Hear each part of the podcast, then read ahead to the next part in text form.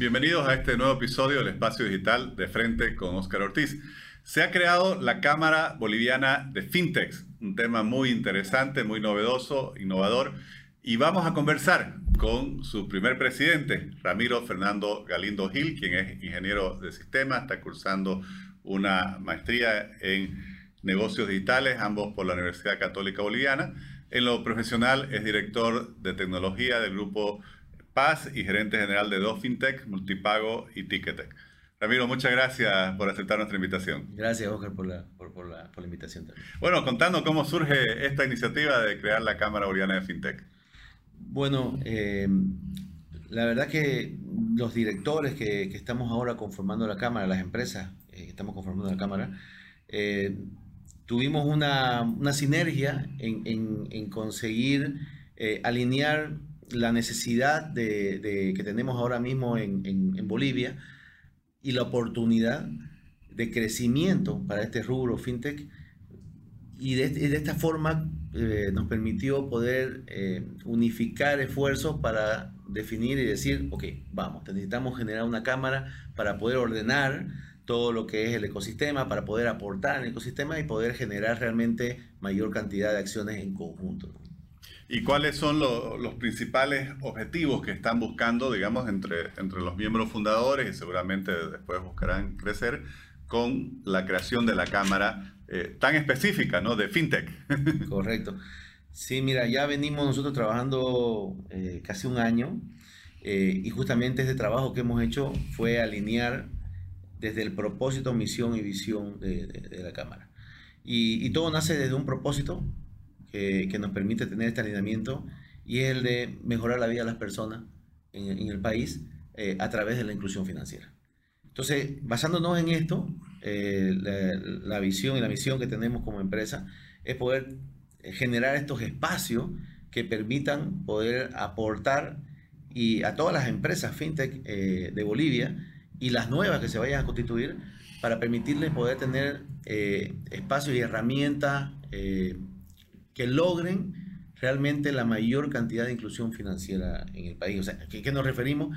Que personas en ciertos segmentos del país que no tienen la posibilidad de acceder a un crédito financiero o a pagar un servicio de forma cómoda, eh, puedan llegar a hacerlo este, gracias a, a todas estas empresas que al tener este foco en ciertos nichos específicos permiten que grandes empresas por detrás, como es la banca, puedan llegar a, esos segmentos que eh, hasta el momento no, no, han sido atendidos en muchos casos. Me comentaba algo que pareció muy interesante, que incluso eh, muchos de los miembros fundadores son competencia entre sí, pero a pesar de eso se, se reúnen buscando un objetivo mayor. Sí, ¿Cuál es el bien más grande aquí? Y eso justamente es parte de lo que busca la Cámara, ¿no? El tema de la, la cooperación o como se le llama mucho ahora el tema de la competencia, ¿no? O sea, está bien competir porque somos empresa competencia, pero compitamos colaborándonos para permitir el crecimiento de todos. Dentro de las siete empresas que conforman la Cámara, como te, comentaba, está Tesavis, que son obviamente los creadores del QR en Bolivia. Bolivia, y haciendo ahí un paréntesis, Bolivia es uno de los pocos países de la región y del mundo que tiene la interoperabilidad de, la, de las transferencias entre, entre cámaras, donde permite que de todos los tipos de bancos, inclusive hasta las billeteras móviles, se puedan hacer transferencias de un lugar a otro en base a lo que es el, QR. Eh, muchos países de la región no lo tienen. Brasil recién está impulsando esto con mayor fuerza y todavía no lo tiene al 100%. Luego está Ultragrupo, que es una startup, Ultra que, tiene bastantes años también y, es uno de los eh, actores eh, importantes ahora con varios bancos para poder permitir todo lo que es el, lo que le llaman el onboarding digital o en español en realidad todo lo que es el proceso de solicitud del crédito de una forma autónoma desde mi casa y sin necesidad de estar yendo al banco a, hacer todo el trámite, digamos, ¿no? o sea, hacerlo todo digital, incluyendo todo hasta una previa procesamiento o, scoring del crédito. Luego está síntesis, muchos años, 25, un poco más años en, el mercado, prácticamente, como decimos nosotros en las reuniones de directorio, es el que a machete comenzó esta senda y luego venimos todo lo demás, está Pago Express, está Pago Fácil, estamos eh, nosotros como multipago y está MC4. MC4 que es otra empresa también que brinda servicios este, financieros, ¿no? tecnológicos financieros. Entonces, todos somos, en, gran medida, el 70% de, la Cámara somos competencia. Pero te aseguro que el, momento que nos sentamos en la mesa a, a, ver los temas que tenemos que ver como Cámara, eh, el, el factor común es cómo permitimos que, el que ahora nosotros y el resto de los miembros que, que van a estar en la Cámara puedan realmente tener espacio para poder conseguir este objetivo, de poder masificar las transacciones este, financieras, sobre todo las digitales, que hay un crecimiento muy fuerte luego de la pandemia, este, y permitir una mayor inclusión también de la gente. Y aquí hay, surge a veces una duda, ¿no? Porque se habla de emprendedores, eh, se habla mucho de startups, ustedes eh, están promoviendo específicamente el concepto de la fintech. ¿Cuáles serían las características diferenciadoras eh, de, un proyecto, en fin, de un, emprendimiento para denominarse fintech? primero, lo que habría que hacer, que hay mucha confusión, porque se, escucha startup y se piensa que es fintech. Una cosa es el modelo de negocio, las empresas, que puede ser un modelo de negocio eh, orientado como las startups, que tienen un objetivo de crecimiento acelerado en base a una inversión fuerte y de conseguir accionistas que permitan apoyar este crecimiento de una forma rápida, eh, no necesariamente buscando rentabilidad eh, a corto plazo, sí a largo plazo, y en muchos casos bastante largo plazo, eh, sin ir muy lejos el ejemplo de Amazon, Amazon que todo el mundo lo conoce es grandísimo, después de 15 años recién tuvo utilidades. Entonces, ese es el modelo startup.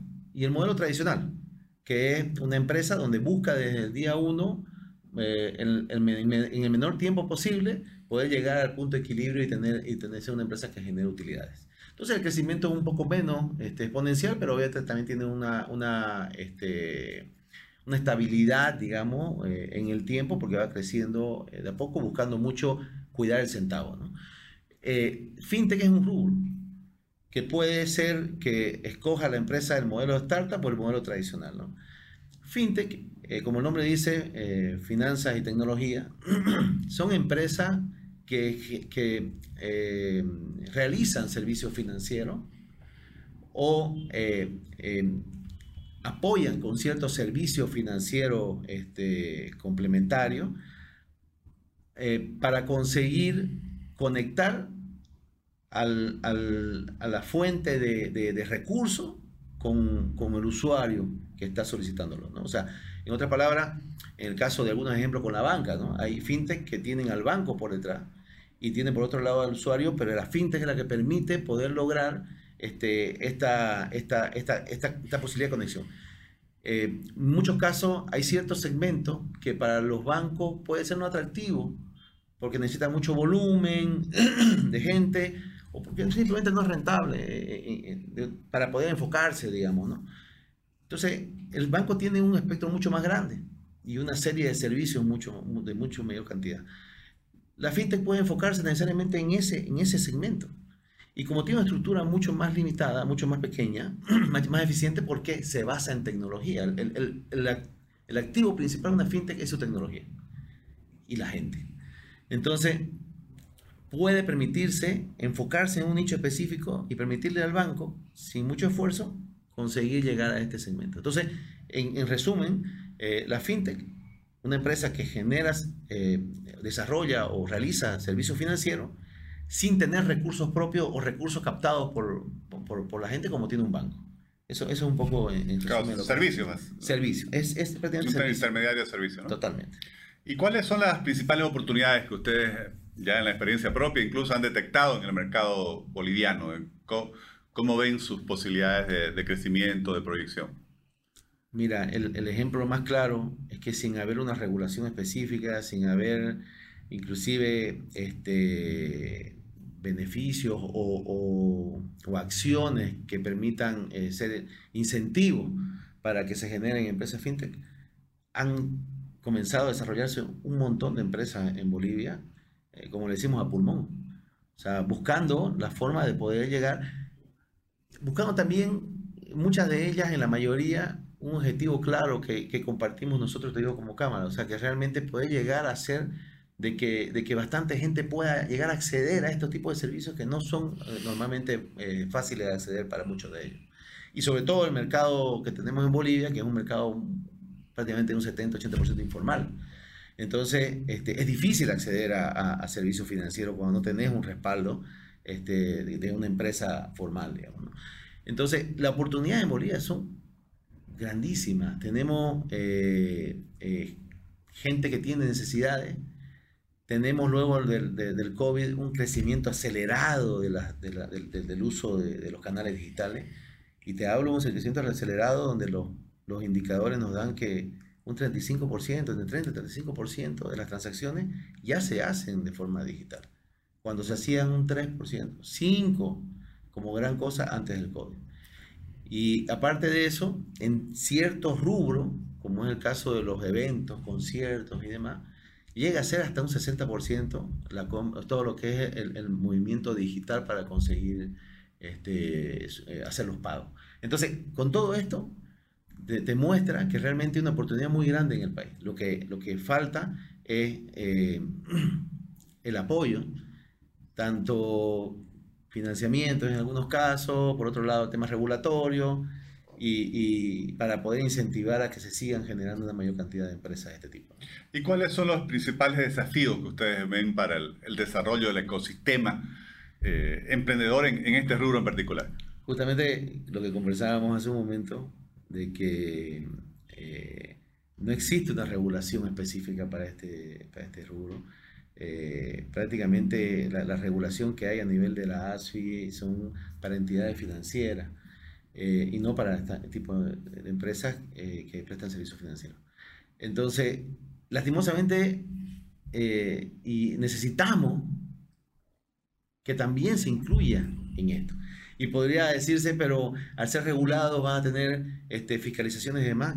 Son necesarias porque necesitamos nosotros poder seguir dándole certidumbre a la, a la, a la población y a los usuarios para utilizar estos servicios financieros. Yo creo que eh, si bien ha habido algunos casos de algunos tipos de, de fraude muy pequeños este, que han ocurrido eh, a nivel de transacciones digitales, Realmente esto ha venido creciendo porque creo que las empresas que estamos ahora en el rubro lo estamos haciendo de una manera muy seria y porque queremos que esto crezca y se siga desarrollando. Pero si tuviéramos el apoyo de entidades reguladoras, permitiría tener mucho más confianza para que la gente sin miedo pueda eh, seguir realizando este tipo de, acciones y poder conseguir acceder a este tipo de servicios que antes a veces son difíciles, había difícil de conseguir. Ramiro, y el hecho de que en Bolivia, según distintos estudios, alrededor del 80% de las personas vivan o, trabajen desde la informalidad, ¿esto favorece o desfavorece al sector de ustedes? Nosotros lo vemos como una oportunidad, porque es un sector eh, virgen que necesita esto. No es que no lo necesite, lo necesita.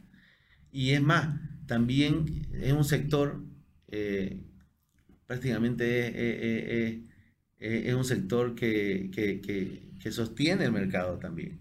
Entonces, es un sector al cual eh, se le puede llegar con distintos tipos de herramientas eh, digitales que permitan también hacer crecer esos negocios. Y de alguna forma, también conseguir de a poco ayudarlos a que se vayan regularizando. ¿Por qué? Porque al momento de estar regularizados van a tener otros beneficios. Entonces, eh, la idea de, la Cámara es poder tener esta inclusión, pero que también permita que esta inclusión lleve a que haya un acercamiento entre las entidades reguladoras, entre, entre el mercado, entre el público, para que también se vaya regularizando. La única forma de poder crecer como país es, seguir haciendo esta regularización de, del mercado este, laboral, el mercado este, informal, comercial, eh, porque nos va a permitir poder crecer. O sea, eh, si bien hay, hay, como no, yo creo que como no hay esos incentivos para, para comenzar una empresa, como hay en otros países, donde hay cierta diferenciación en el tema impositivo, hasta en laboral, contrataciones, para poder realmente incentivar. Hay países que inclusive este, te apoyan con la FP de, de los trabajadores o te dan otro tipo de, de, montos o de porcentajes para pagar impositivos, para ayudarte a comenzar y crecer. Acá, al, no haber esto, lastimosamente las empresas tienen que nacer eh, como iniciativas personales, eh, y comienzan a desarrollarse así. Y, ya cuando necesitan crecer realmente y llegan a, tamaños que necesitan tener este otro tipo de servicios de beneficio, ya terminan regularizándose. ¿Por qué no podemos regularizar a un nivel más bajo? Y yo creo que, que, sí es posible y al regularizar tenemos mayor captación de, de, impuestos, de, de ingresos que permiten también que la sociedad también pueda crecer. Qué bueno. Ramiro, muchísimo éxito con esta iniciativa y espero que la Cámara vaya creciendo y desarrollando todo este sector que es tan interesante. Muchas gracias, Oscar, este, por la invitación, gracias por el espacio. La verdad que este tipo de espacio para poder transmitir este, lo que estamos haciendo, como otro tipo de, iniciativas también, este, es de mucho valor para poder también tener esa conexión con, con la gente y con otros sectores. Muchísimas gracias. Gracias.